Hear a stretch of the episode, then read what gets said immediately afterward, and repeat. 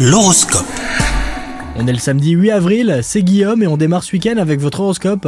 Les cancers, vous traversez une zone de turbulence sur le plan sentimental. En couple, quelques détails vous agacent et vous ne pouvez pas vous empêcher de les reprocher à votre partenaire. Les célibataires, votre lumière intérieure ne demande qu'à être nourrie d'ondes positives. Alors laissez-vous pétiller si vous souhaitez débuter une relation. Au travail, la vigilance est de mise, car vous tentez de trouver l'équilibre parfait entre vie professionnelle et vie personnelle. Alors un conseil, les cancers, n'hésitez pas à faire un break et à prioriser vos considérations. Côté forme, on peut dire que vous êtes au taquet pour déplacer des montagnes. Votre thème astral a également une forte influence sur votre sensibilité spirituelle et votre volonté de vous dépasser. Bonne journée à vous les cancers